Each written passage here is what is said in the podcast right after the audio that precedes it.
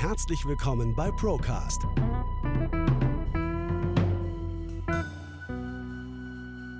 Der Podcast der ProLife GmbH. Wir nehmen Sie mit auf eine Reise hinter die Kulissen der Finanz- und Versicherungsbranche. Hallo und herzlich willkommen zu einer neuen Folge unseres Podcasts. Hallo und herzlich willkommen zum Procast. Heute mit einem externen Interviewpartner, auf den ich mich sehr freue.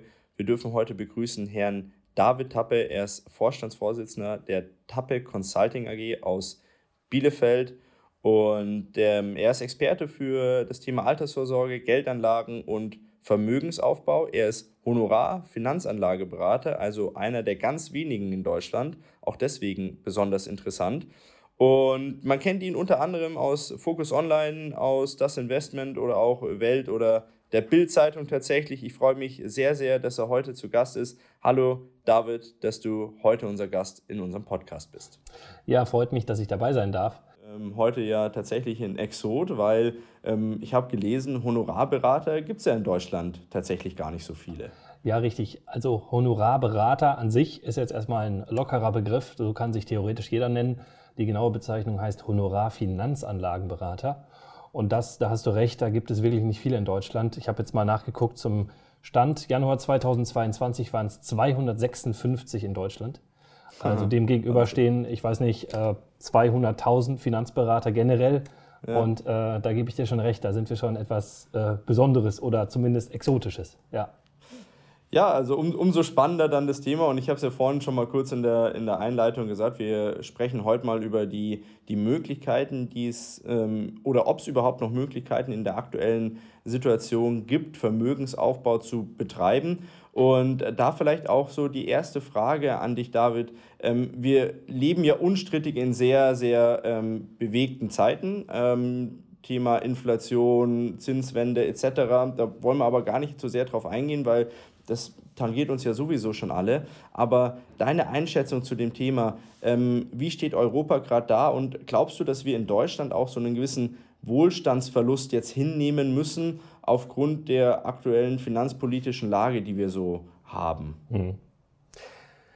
Ähm, ja, ist ein gerade sehr aktuelles Thema, was du da ansprichst. Ähm, ich würde das unterscheiden zwischen Dingen, die wir persönlich beeinflussen können und Dingen, wo wir uns fast schon der Politik ausgeliefert fühlen können. Ähm, es gibt gerade diverse Themen, die zusammenkommen, die dazu führen, dass wir über dieses Thema reden und über diese Frage. Also ich glaube, um auf den Punkt zu kommen, dass schon so sein wird, dass diese altbekannte Schere zwischen Arm und Reich im Moment sehr stark auseinandergeht dass viele Menschen, die bisher irgendwo der Mittelschicht von ihrem Einkommen her und, und, und Vermögen her angehörten, äh, durch steigende Preise in jeglicher Hinsicht immer mehr Richtung Unterschicht oder also einkommenstechnischer äh, Unterschicht gedrückt werden. Und mhm. ähm, mhm. die Personen, die vorher vermögend waren, durch verschiedene clevere Investments, Unternehmertum, jetzt durchaus daran auch profitieren können und entsprechend noch vermögender werden das ist ja auch immer so äh, die, die, die Frage, die ich jetzt, die mir jetzt sofort dann dabei aufkommt und die ich mir dann sofort stelle, ist ja auch immer die Frage, ähm, es gibt ja viele Leute, die sagen, ja, so eine Krise, die ist auch immer ähm, eine Chance im Endeffekt, aber äh, siehst du das wirklich so? Ist das wirklich für jeden eine Chance? Ich meine, du bist ja Experte, du hast ja tagtäglich mit, mit deinem Team, äh, mit Leuten zu tun, die, ähm, die tatsächlich Kapital veranlagen wollen? Und ist es jetzt wirklich für jeden eine Chance oder ist es für einen Großteil der Bevölkerung auch einfach nur Risiko in den nächsten Jahren? Mhm. Also wann kann man von Chance sprechen in diesem Kontext? Ich würde sagen, entweder, wenn sich besonders gute Investmentmöglichkeiten ergeben, äh, während Krisenzeiten, wo zum Beispiel der Aktienmarkt gedrückt ist und man günstiger einkaufen, einsteigen kann, das kann man durchaus als Chance bezeichnen.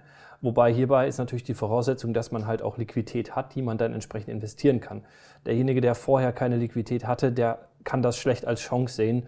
Ähm, der spielt dieses Spiel im Grunde genommen sowieso nicht und kann auch da an der Stelle gar nicht profitieren. Das andere kann natürlich sein, dass es jetzt ähm, durch Krisenszenarien jetzt, aber auch in der Vergangenheit, ähm, gewisse Veränderungen in einigen Branchen, in einigen Berufszweigen gibt. Und eine Chance kann auch eine Karrierechance zum Beispiel sein in einer neuen Firma, die sich geschaffen hat.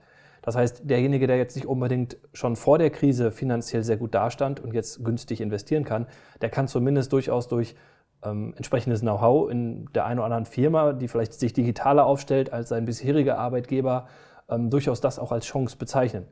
Aber ich gebe dir recht, die Mehrheit der Bevölkerung, die halt eben wenig Liquidität hat und ähm, vielleicht ein Stück weit auch festgefahren ist in ihrem Denken, in ihrem Job, ähm, die kann oder der fällt es schwer, das Ganze jetzt als Chance zu sehen, sondern für die ist das natürlich in erster Linie erstmal erdrückend. Alles wird teurer, überall sind äh, ja, Hiobs Botschaften zu hören und letztendlich äh, kann man bei diesen Menschen, und das ist leider die Masse, da gebe ich dir recht, nicht unbedingt davon sprechen, dass die jetzt in einer äh, super komfortablen, chancenreichen äh, Situation sind. Ja, wir werden über das Thema später dann auch nochmal kurz sprechen, weil das tangiert ja dann auch dieses, dieses Thema der finanziellen Bildung. Mhm. Ähm, da werden wir später nochmal kurz drauf eingehen. Aber interessanter Punkt, den du genannt hast, David, mit diesem Thema, dass man das vielleicht nicht nur rein anlagetechnisch ähm, als Chance sehen darf, sondern eben auch als Chance für, ja, wir sind ja im Umbruch, also auch dieser technologische Wandel, den wir haben, wird definitiv ganz, ganz viele neue Jobs entstehen lassen, viele alte Jobs aber auch wegfallen lassen. Und da gibt es natürlich auch Chancen, Kapital so aufzubauen, indem man einfach sein Know-how, das man sich ja, erarbeitet hat oder anlernt, tatsächlich in neuen Berufen ähm, zur Verfügung stellen kann. Dann. Also sehr, sehr interessanter Punkt. Ähm, ich würde da gern anknüpfen. Ihr seid ja ganz nah an euren Klienten dran. Ähm, als mhm. Honorarberater wahrscheinlich noch viel, viel näher wie, wie, wie jeglicher andere Anlageberater. Und ähm, ich kenne euch ja jetzt auch schon eine ganze Zeit lang und ich, ich weiß, wie ihr mit euren Kunden umgeht und ich weiß auch, dass ihr über die Situation eurer, eurer Klienten Bescheid wisst. Deswegen wisst ihr auch bestimmt Bescheid, wo in der aktuellen Zeit bei den Leuten so der Schuh drückt auf gut Deutsch. Also ähm, gibt es so Einflussnahmen auf die Anlageentscheidung oder die Anlagepolitik der Leute? Also ich denke mal so, vielleicht ist das Thema Nachhaltigkeit in den letzten Jahren tatsächlich mehr und mehr in den Fokus gerückt oder jetzt in der aktuellen Situation kann ich mir auch vorstellen, dass das Thema Sicherheit vielleicht auch mehr in den Fokus gerückt ist. Wo sind so die, die Kernpunkte, ähm, die dein Team und die du spürst, die die Leute aktuell sehr, sehr triggert, sage ich jetzt mhm. mal? Also ich finde das ganz lustig, weil letztendlich kann ich das auch wieder in zwei Gruppen unterteilen. Es gibt die Menschen, die vor der Krise finanziell schon gut dastanden, die ein paar Anla Geldanlage hatten, ähm, Finanzprodukte, Investments hatten, äh, im Bereich von ein paar Zehntausender bis ein paar Hunderttausender oder eben darüber hinaus. Die sind auch jetzt ziemlich entspannt. Äh, das liegt nicht zuletzt daran, dass wir mit den Menschen darüber reden, wie sie ihr Geld eben investieren, gerade wenn Krisen mal kommen, dass sie sich dann keine Sorgen und Ängste äh, machen müssen, sodass sie im Grunde genommen von uns bereits vorbereitet werden auf Krisen, wann auch immer sie kommen, das kann ich natürlich auch nicht vorhersehen, aber die wissen im Grunde genommen, dass es irgendwann mal crasht und die sind tiefenentspannt. So, die machen sich mhm. auch keine Gedanken, ob jetzt ähm, der Dieselpreis von 1,60 auf 2,10 geht. Natürlich ist das mal ein Thema, aber da geht die Welt nicht unter und die sind halt finanziell so aufgestellt, dass es für die ähm, nicht schön ist, aber es geht halt einfach weiter. So. Ähm, die Menschen, die wenig Geld besitzen, die sich auch vor der Krise darüber beschwert haben, dass das Thema so kompliziert ist, das Thema Geldanlage, die äh, verschiedene Vorwände, Ausreden sich immer wieder gesucht haben, denen geht es quasi auf einer perfiden Art und Weise gerade gut, weil sie ganz viele Gründe auf einmal haben, warum sie nicht irgendwas ändern können, weil es ja angeblich so schwer und schwierig alles ist. Okay. Äh, und das ist eben so dieser, dieser ja, komische Unterschied zwischen den Menschen, die finanzielle Entscheidungen in der Vergangenheit getroffen haben und damit gut gefahren sind und halt eben ein bisschen liquider sind und denjenigen, die auch vorher nichts hatten äh, oder wenig hatten, ähm, ja, die drücken sich auch jetzt vor dem Thema. So, und äh, um die, vielleicht die Frage der Nachhaltigkeit nochmal. Also äh, ich würde mal sagen, jeder Hundertste spricht es an. Also sehr, sehr selten. Und wenn man dann mit demjenigen darüber redet, ähm, was das eigentlich heißt, beziehungsweise wie undefiniert dieses Thema Nachhaltigkeit ist, fällt oft die Entscheidung darauf, dass man lieber im persönlichen Leben, in seinem privaten Leben darauf achtet, sich nachhaltig zu verhalten, äh, statt der Plastiktüte mal den eigenen Beutel mit in den Supermarkt nimmt und äh, eben nicht jeden äh, Weg mit dem Auto fährt, sondern durchaus mal zu Fuß auf dem Fahrrad, so, dann ähm, rede ich mit den Leuten darüber und äh, ich bin persönlich privat auch so eingestellt, aber im Bereich der Investments ist es dann doch oft einfach ein Marketing-Gag, nur weil da irgendwo so ein grüner Stempel drauf ist. Ähm, und wenn man da aber hinterguckt, dann ist das so differenziert, was da alles mit zu berücksichtigen ist, dass viele dann sagen, okay, äh, mir ist zwar Nachhaltigkeit wichtig, aber diesen Wasserkopf an Bürokratie, der da sogar entstanden ist, für den Tausende von Bäumen sterben müssen, damit man das alles aufbaut, äh, den will ich gar nicht unterstützen. Von daher, es ist nicht, es ist nicht so, wie suggeriert wird, ein, ein, ein, ein Must-Have-Thema für alle, sondern sehr, sehr selten ist es ein Thema. Und wenn natürlich jemand sagt, mir ist das so wichtig, dass ich das alles möchte, dann können wir dem natürlich helfen. Aber grundsätzlich ähm, ist es meistens dann doch gar nicht so, so ähm, hm, wie soll ich mal sagen, ein so äh, wichtiger Punkt für die Leute da kommt ja dieses Thema Greenwashing, das haben wir jetzt ja auch in den letzten Wochen, Monaten, Jahren immer wieder gehört, dass ähm, gerade viele Vorgesellschaften, die ja jetzt auf europäischer Ebene dazu verpflichtet sind, in irgendeiner Form ähm, nachhaltige ähm, Anlagestrategien mit aufzunehmen, ähm, dass das ja halt häufig völliges Greenwashing ist, den, den Leuten irgendwas erzählt wird, was unterm Strich überhaupt nicht nachhaltig ist. Und ähm, auch ein sehr, sehr guter äh, Gedankengang in dem Zusammenhang, David, dass man einfach sagt, okay, die Investments, die ich tätige, die tätige ich einfach. Und ähm, ich frage vielleicht nochmal an dich, ist es denn einfach, so wirklich nachhaltig investieren zu können? Also äh, in, in, nachhaltige äh, Produkte oder Unternehmen oder stellt man sich das viel leichter vor, wie es wirklich ist?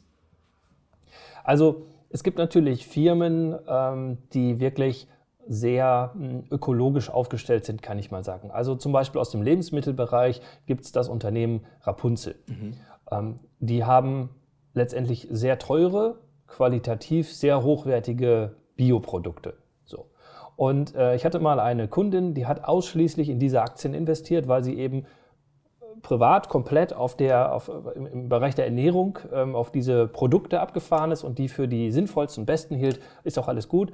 Und äh, letztendlich hat sie gesagt, warum soll ich im Bereich der Investments äh, davon abweichen? Ich investiere auch nur in diese eine Firma. So. Mhm. Ähm, das ist erstmal alles nachvollziehbar aus ihrer Laiensicht. Im Bereich der Anlage ist das ja äh, komplett legitim. Das Problem ist halt, am Ende ähm, sind es Einzelaktien, die sie von diesem einen Unternehmen gekauft hat, hat damit natürlich eine eine mhm. hohe Wette abgeschlossen darauf, dass dieses Unternehmen halt auch äh, wirtschaftlich funktioniert. Mhm. Und ähm, das hat sie über viele Jahre gemacht und äh, hat viele Höhen und Tiefen mitgenommen. Und irgendwann kam sie dann zu uns und sagt, ich habe für mich erkannt, dass ich im Bereich der Investments einfach anders denken muss und kann mich hier nicht nur auf ein einziges Unternehmen konzentrieren, weil wenn das meine Altersvorsorge darstellt und äh, dieses Unternehmen in 20 Jahren vielleicht nicht mehr existiert oder nur noch zu einem Bruchteil oder so, dann habe ich viel Geld verloren. Und ähm, ja, ne, da ist mir zwar der Nachhaltigkeitsgedanke wichtig, aber er, möchte, er soll nicht meine Existenz kosten. Ja, so. Und das ist halt ein schönes Beispiel für das Risiko, was ich habe, wenn ich mich auf einzelne Firmen äh, mhm. konzentriere. So. Ja. Und ob das jetzt eine oder drei sind, das ist einfach viel zu wenig. Und, mhm. und das war jetzt nur ein Beispiel im Bereich der Nachhaltigkeit. Das geht natürlich auch, wenn ich mich nur auf Facebook und Google und, und Tesla konzentriere. So. Klar. Das gleiche in Grün, da bin ich auch wieder total ähm, ja, spitz und, äh, und, und klumpenrisikohaft behaftet investiert. Ja. Ja. Naja, klar, und ähm, das ist auch immer so eine, so eine Sache, die ja definitiv einhergeht mit diesem Thema der finanziellen Bildung. Und ähm, wir haben im Vorfeld darüber gesprochen, David, dass wir uns mit diesem Thema auf jeden Fall auch noch auseinandersetzen wollen in dem heutigen Gespräch. Ähm, mir persönlich kommt das immer so vor, dass das Thema der finanziellen Bildung bei ganz, ganz vielen Leuten extrem gering ausgeprägt ist. Also da ist da sind ganz, ganz viele andere ähm, Themen viel, viel stärker ausgeprägt ähm, und man, man, man, ler man lernt sie auch in der, in der Schule kennen. Oh. Also jeder kann äh, irgendwelche chemischen Formeln runterbeten, ob man sie jetzt versteht oder nicht, sei mal dahingestellt. Mhm. Aber man kommt aus der Schule raus ähm, egal auf welchen, welches Abschlussniveau man hat und man weiß nicht, äh, wie man eine Haftpflichtversicherung abschließt, man, man weiß nicht, ob ich überhaupt eine, eine, eine Unfallversicherung brauche oder nicht oder was das überhaupt ist. Mhm. Ähm, und das finde ich persönlich immer sehr, sehr bedenklich. Aber ähm, du hast es ja vorhin schon angesprochen, äh, David, das hat natürlich zur Folge, dass viele Leute das Thema der finanziellen Absicherung, des Vermögensaufbaus einfach vor sich herschieben ähm, die Verantwortung auf andere übertragen und sagen, naja, der Staat soll sich darum kümmern, meine Bank soll sich darum kümmern oder sonst irgendjemand. Aber ähm, ich glaube, dass man mittlerweile auch gemerkt hat, dass weder der Staat noch die Hausbank noch sonst irgendwer sich groß, äh, großartiges Interesse daran hat, dass man jetzt Vermögen aufbaut, sondern man muss es eben mit Profis in die eigene Hand nehmen, um da ähm, die Möglichkeit zu schaffen, tatsächlich seinen Lebensstandard im, im Alter dann auch irgendwann halten zu können. Daher die Frage, wie, wie, siehst du das mit der finanziellen Bildung? Sind wir da auf einem Nenner oder, oder siehst du das anders? Ja, also da bin ich komplett bei dir. Ähm, Geld ist halt ein, ein wichtiges Thema in unserer Gesellschaft, in unserem Leben und meiner Meinung nach müssen Kinder frühzeitig darauf vorbereitet werden, dass in der späteren Erwachsenenwelt halt eben die ganze Welt äh, mit Geld funktioniert. Und wenn in der ganzen Schulzeit von äh, 12, 13 Jahren äh, das Thema Geld kaum behandelt wird, ja, wo soll das Wissen herkommen?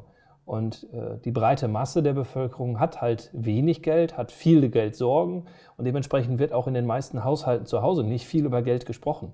Und ich finde aber, das gehört frühzeitig mit in die Schule, wo über diverse Themen rund um das Thema Geld äh, Kinder natürlich frühzeitig schon daran geführt werden sollten. Wie du jetzt gerade sagtest, das sind ja nur einige Beispiele. Welche Versicherung brauche ich? Ähm, wie packe ich das Thema an? Aber das äh, im Grunde genommen, und da braucht man jetzt nicht so aller Schule über die Entstehung vom Geld äh, monatelang irgendwie reden, sondern wie ich als erwachsener Mensch im Leben mit meinem Geld umgehen sollte. Wie ich Geld verdiene, ähm, wie viel darf ich ausgeben, wie viel darf beispielsweise beim durchschnittlichen Gehalt die Miete kosten, das Wohnen, was sind Nebenkosten vom, von der Miete, äh, lohnt sich ein Eigenheim. Also so natürlich kann man das in einfachen, man muss gucken, ab welcher Klasse, ist sicherlich kein Erstklassthema. Aber man kann frühzeitig Kinder an das Thema ranbringen, dass man denen halt das Mindset ähm, beibringt, dass sie nicht alles, was sie vom Taschengeld angefangen erhalten, sofort wieder für Mickey Maus Hefte und Kaugummi ausgeben, sondern beispielsweise sich frühzeitig angewöhnen, die Hälfte von dem, was reinkommt, lege ich zur Seite. Wenn das ein Kind in seinem Gehirn verankert und durch die Eltern und durch die Schule immer wieder gesagt bekommt und es tatsächlich schafft, durch die ganze Schulzeit hindurch, vielleicht irgendwann kommen Nebenjobs, Praktika etc., beispielsweise immer die Hälfte oder meinetwegen ein Drittel zur Seite zu legen, ähm, ja. dann hat dieses Kind exorbitant bessere Voraussetzungen im Berufsleben mit Geld umzugehen, als jemand, der davon nie was gehört hat und irgendwann ähm, ja, der Werbung verfällt, dem ganzen Konsum verfällt und das Geld einfach immer nur so rausschleudert. Ja.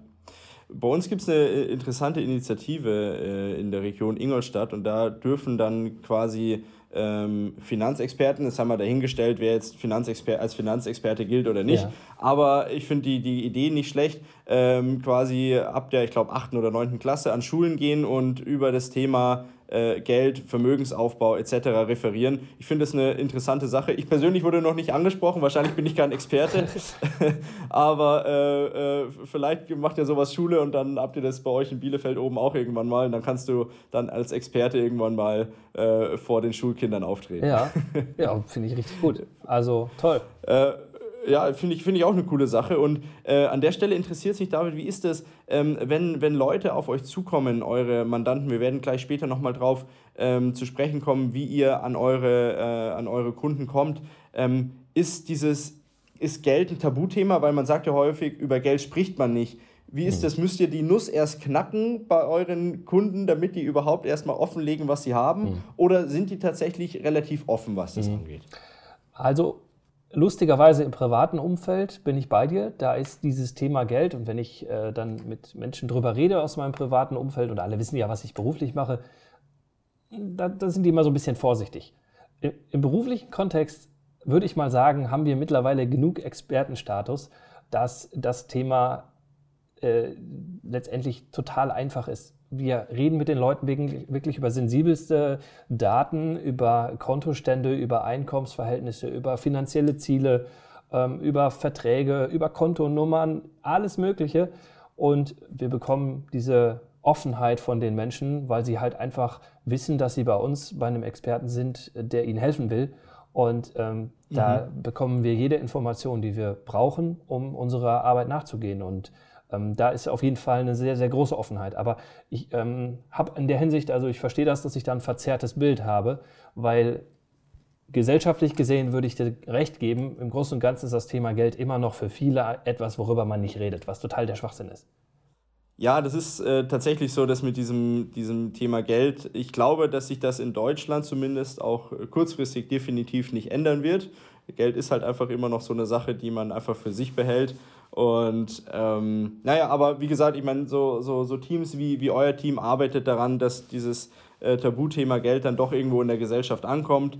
Äh, langsam aber stetig, sage ich jetzt mal. Und auch wir sind ja dafür da, dass, dass Leute äh, dieses Thema Geld auf jeden Fall mal aktiv anpacken, ähm, um eben Möglichkeiten zu haben, äh, tatsächlich richtigen Vermögensaufbau durchzuführen.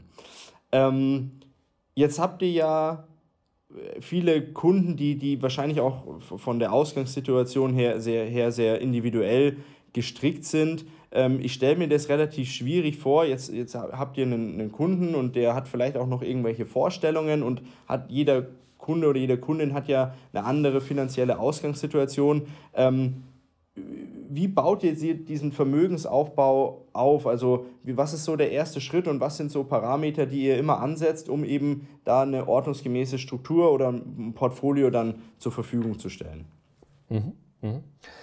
Also wenn jemand mit uns ins Gespräch kommt, dann gibt es so ein paar Standardfragen, die ich immer stelle, um letztendlich so ein bisschen zu wissen, ähm, wo kommt die Person her, wie ist sie auf uns zugekommen, das ist jetzt eine Randfrage, was macht sie beruflich, wie ist das Einkommen ähm, Kinder etc. So. Und dann wird letztendlich erstmal geguckt, okay, was an Finanzanlagen, an Vermögenswerten ist denn vorhanden? Mhm. Bei dem einen ist das eine kurze, bei dem anderen eine längere Liste und dann wird erstmal nur aufgeschrieben, was alles da ist. So. Und ähm, das ist natürlich dann sehr, sehr individuell, äh, was die Leute bereits ähm, ja, abgeschlossen haben mhm. in der Vergangenheit, beziehungsweise auf den Girokonten zum Beispiel haben. Und von dieser Situation oder von dieser ähm, Status Quo-Analyse aus wird dann natürlich darüber gesprochen, welche Ziele hat denn die Person. Und ähm, dabei kann man im Grunde genommen drei Töpfe identifizieren, wenn man so will. Das ist nahezu immer gleich.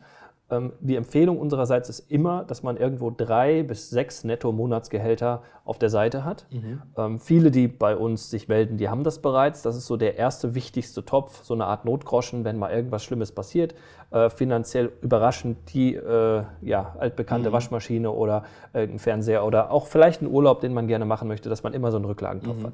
Das ist so das eine. Das gilt für den Kleinstverdiener, für den Azubi, aber auch für den Multimillionär, für den Unternehmer irgendwo immer drei bis sechs, manchmal auch zwölf Mal, hängt ein bisschen von der Situation ab, wie viel jemand braucht, damit er sich wohlfühlt. Säule quasi Nummer eins. Mhm. So.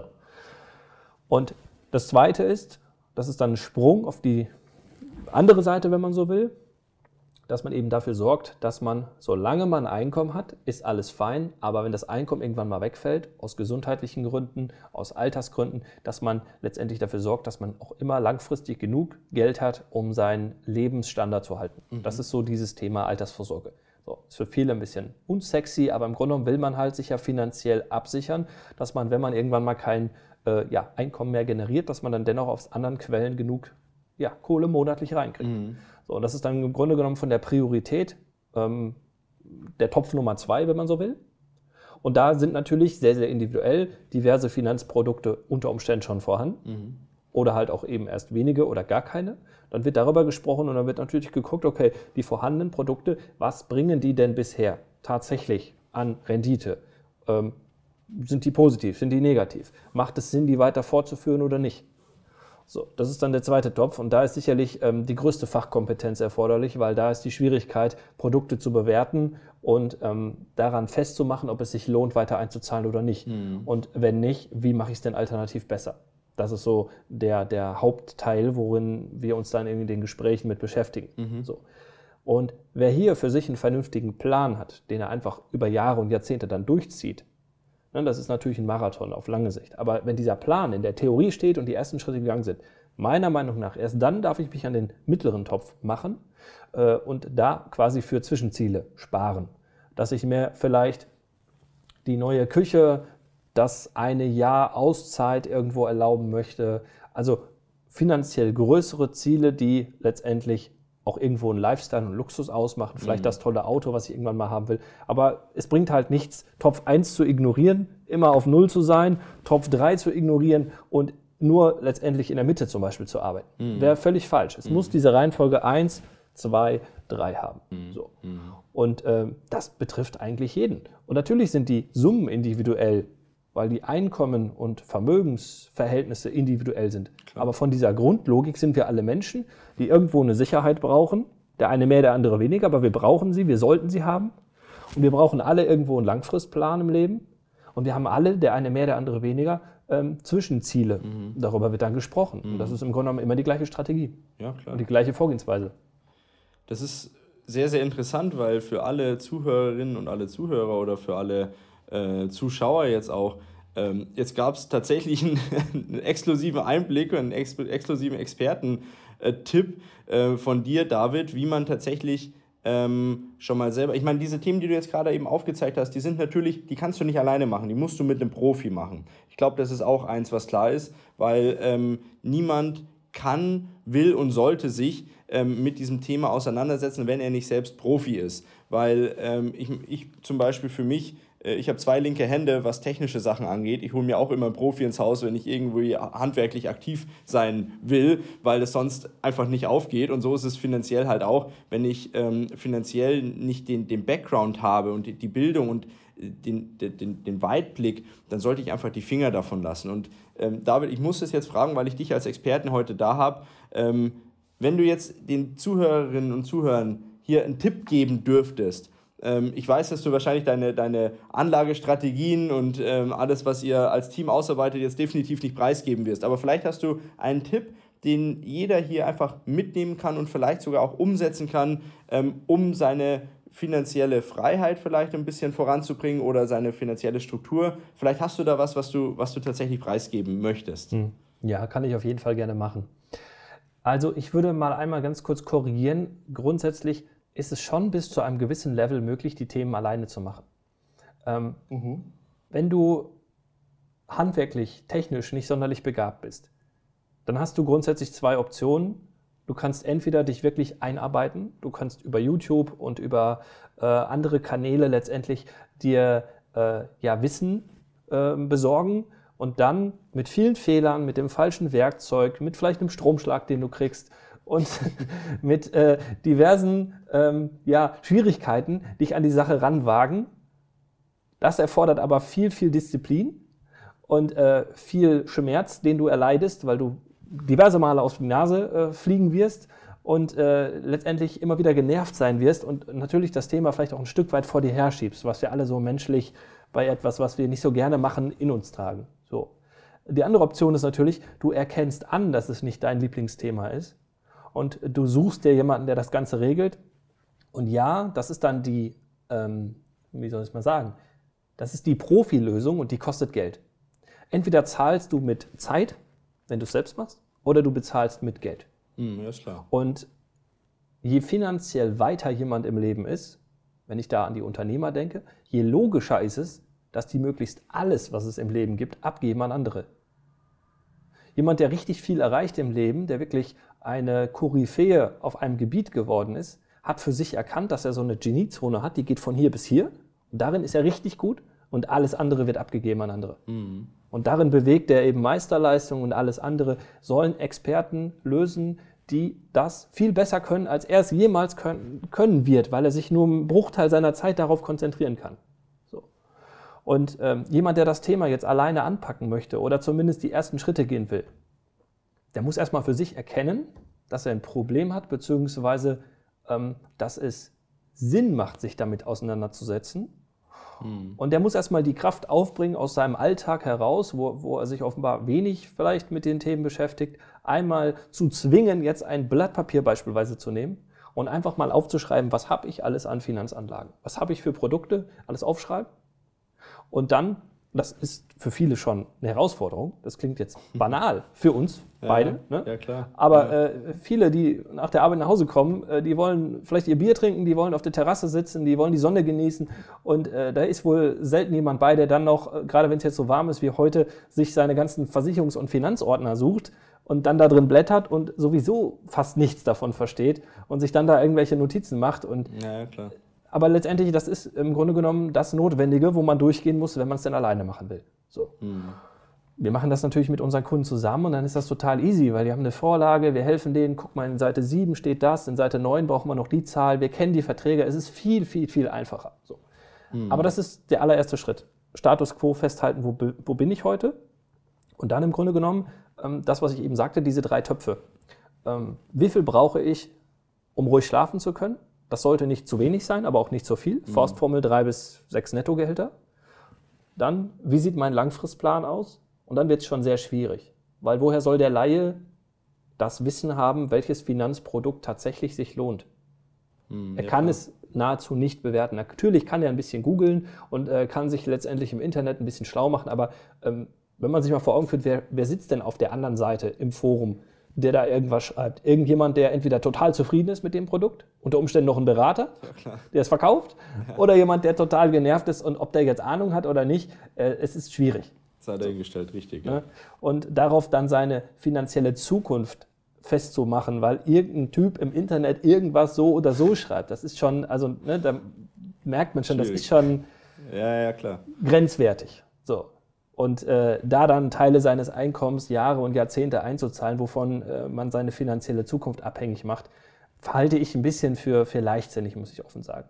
So. Mm, Natürlich kann man sich rantasten und das würde ich sogar empfehlen. Bevor ich mit einem Berater rede, sollte ich mich ein bisschen schlau machen damit ich, wenn ich wenig Ahnung vom Thema habe, da nicht ganz doof sitze, sondern ein paar Fragen stellen kann. Um so festzumachen, mhm. hat der Typ Ahnung oder erzählt er mir nur irgendwas, weil ich ja eh nichts kapiere. Das macht ja. durchaus Sinn. Ja. ja.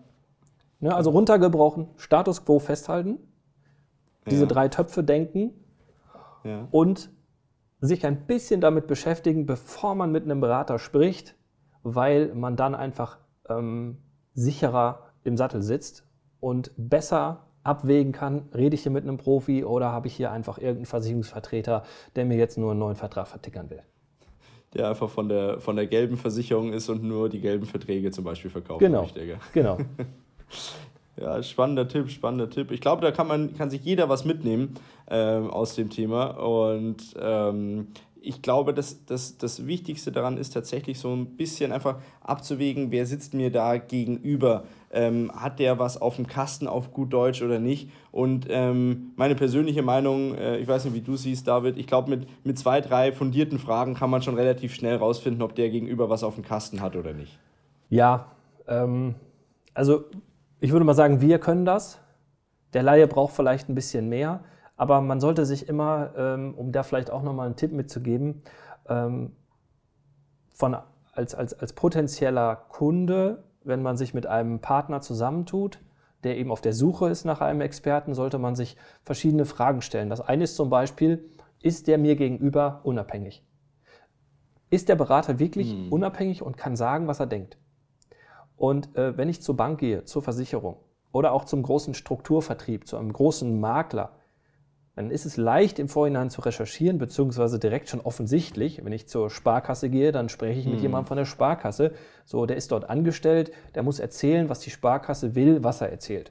So, das ist nicht frei, das ist nicht unabhängig. Klar. Das heißt, das ist schon mal das Erste, wo man sich vor Augen führen muss, mit wem rede ich hier. Und meiner Meinung nach, und ich war ja früher auch mal ein, ein Makler, ein provisionsgesteuerter Versicherungsmakler, und habe dann irgendwann für mich erkannt, dass die Honorarberatung letztendlich viel freieres Arbeiten ermöglicht.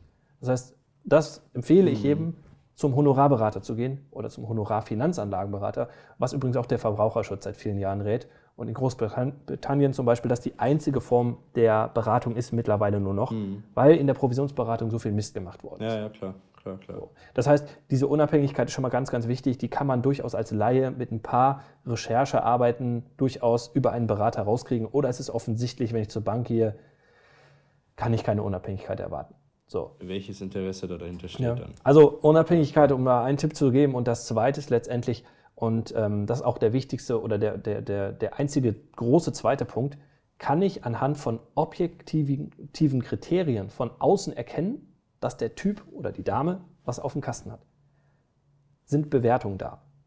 Sind, äh, wie lange macht die Person das? Ähm, kann ich irgendwo die vielleicht in Medien finden? Gibt es dritte Stimmen, die bestätigen, dass diese Person was drauf hat? So. Und ähm, das i-Tüpfelchen ist dann noch, wenn man den sympathisch findet. Aber das darf nicht die Grundsatzentscheidung sein, weil es gibt super nette Menschen mit Sicherheit bei der Sparkasse. Die sind aber letztendlich leider nicht unabhängig. Nee, ich will jetzt nicht auf der Sparkasse rumhacken, das gilt für alle Banken. Aber die sind letztendlich einfach eben nicht unabhängig und die haben unter Umständen keine lange Historie und äh, sind nicht lange am Markt, sodass die jetzt wirklich äh, in der Hinsicht Erfahrung haben können. Aber es bringt nichts, weil es müssen alle drei Punkte erfüllt sein. Unabhängig, genau, unabhängig, ähm, eben, eben, eben. Den zweiten Punkt vergessen. Mit Bewertungen, Erfahrungen. genau, dass die halt schon lange dabei sind genau. und äh, das sind so diese, diese, also diese beiden Punkte sind eigentlich die wichtigen. Die Unabhängigkeit genau. und diese objektive Professionalität, die ich von außen sehe. Nicht, was der selbst erzählt. Ne, das i-Tüpfel ist die Sympathie, genau, jetzt habe ich es auch wieder. Mhm. Aber äh, ich muss von außen sehen können und da gibt das Internet einem ja eigentlich viele Möglichkeiten, dass derjenige halt auch wirklich was drauf hat. Ja, das ist definitiv so. Und es ist eigentlich einfacher wie, wie je zuvor über, du hast es gerade angesprochen, über das Netz einfach recherchieren zu können, ähm, welche Erfahrungswerte Leute gemacht haben, äh, wie, wie die Ergebnisse in der Vergangenheit waren.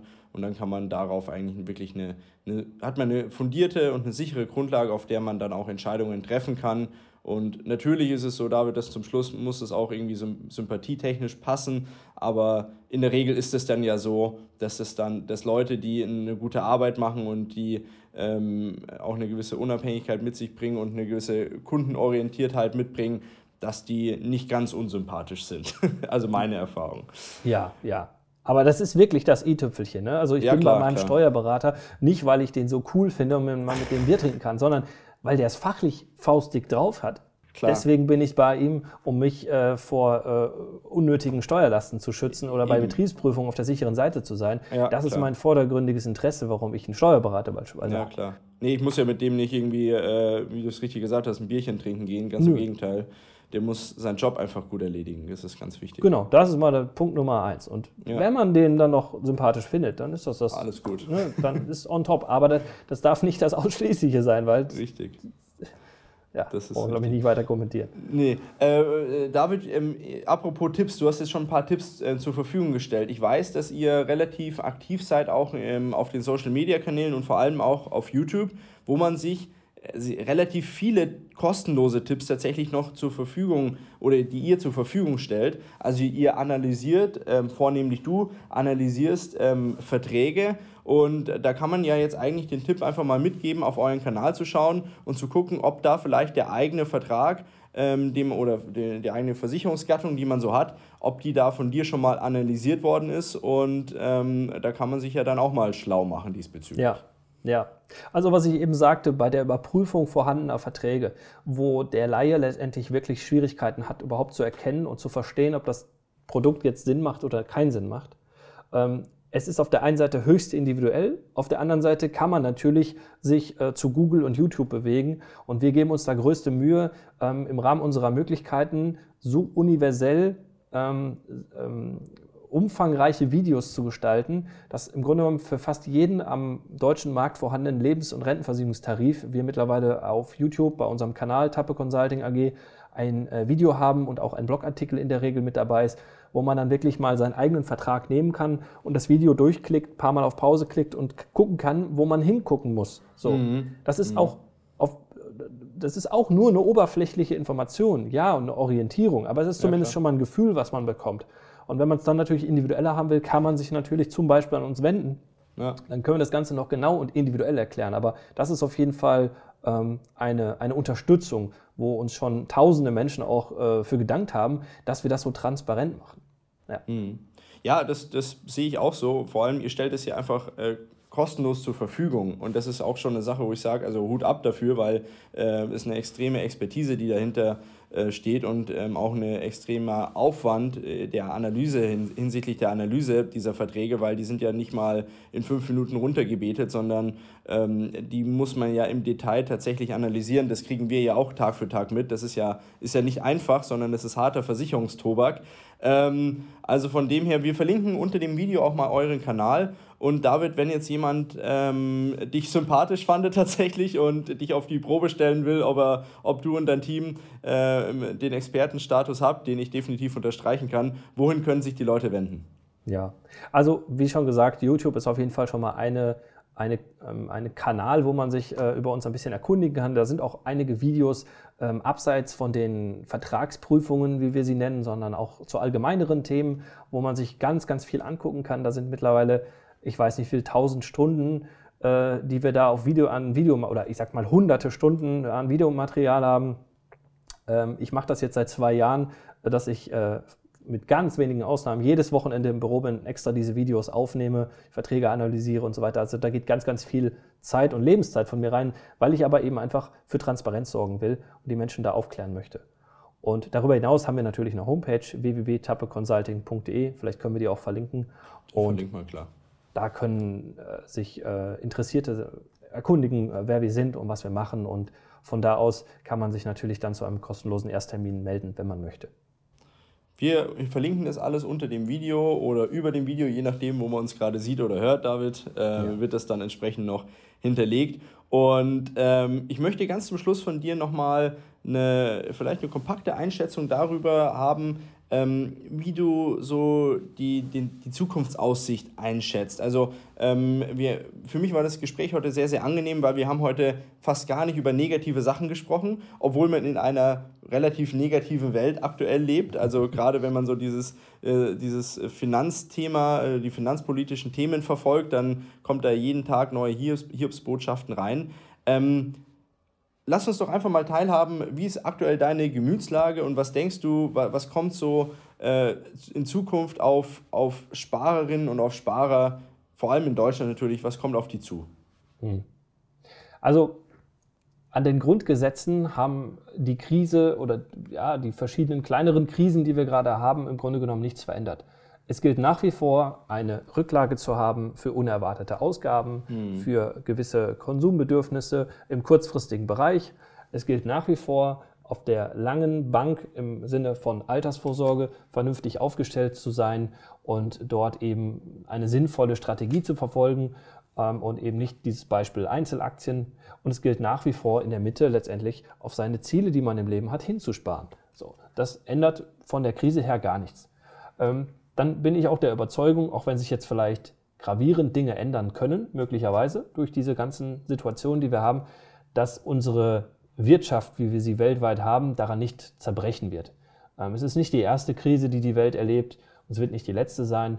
Ähm, es wird nach wie vor ein Zusammenspiel geben zwischen Konsumenten, also die Menschen, die Produkte und Dienstleistungen benötigen, und Produzenten auf der anderen Seite. Und ob hier die Produzenten sich vielleicht ein bisschen verändern, Branchen, ja, wie gesagt, vielleicht wegfallen, neue hinzukommen, einzelne Unternehmen zusammenbrechen, neue hinzukommen. Global gesehen wird die Welt weiterhin zusammenhalten. Äh, und äh, dieses Zusammenspiel dieser beiden Parteien wird nach wie vor ähm, vorhanden sein. Das geht gar nicht anders. So.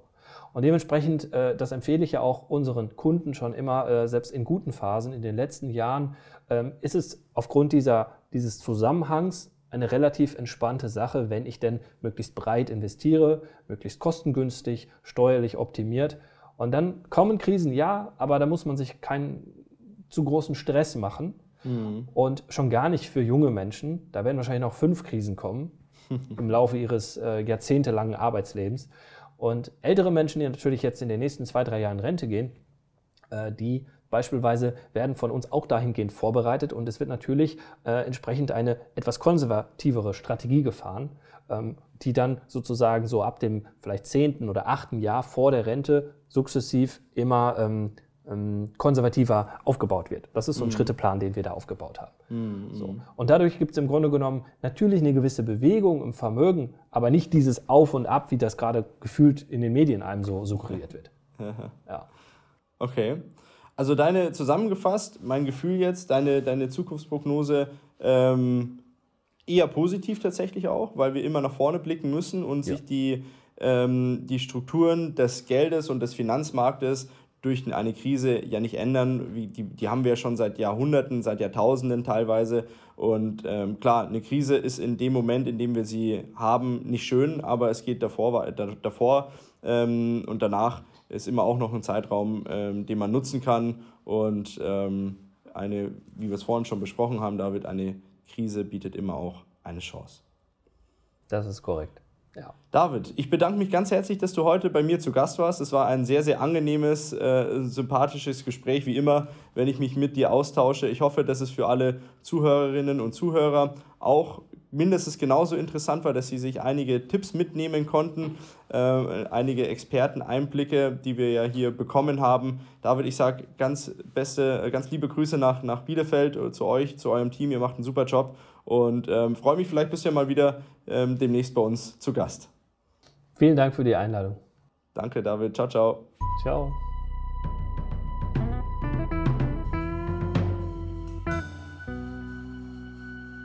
Bis zur nächsten Folge Procast. Der Podcast der ProLife GmbH aus Ingolstadt.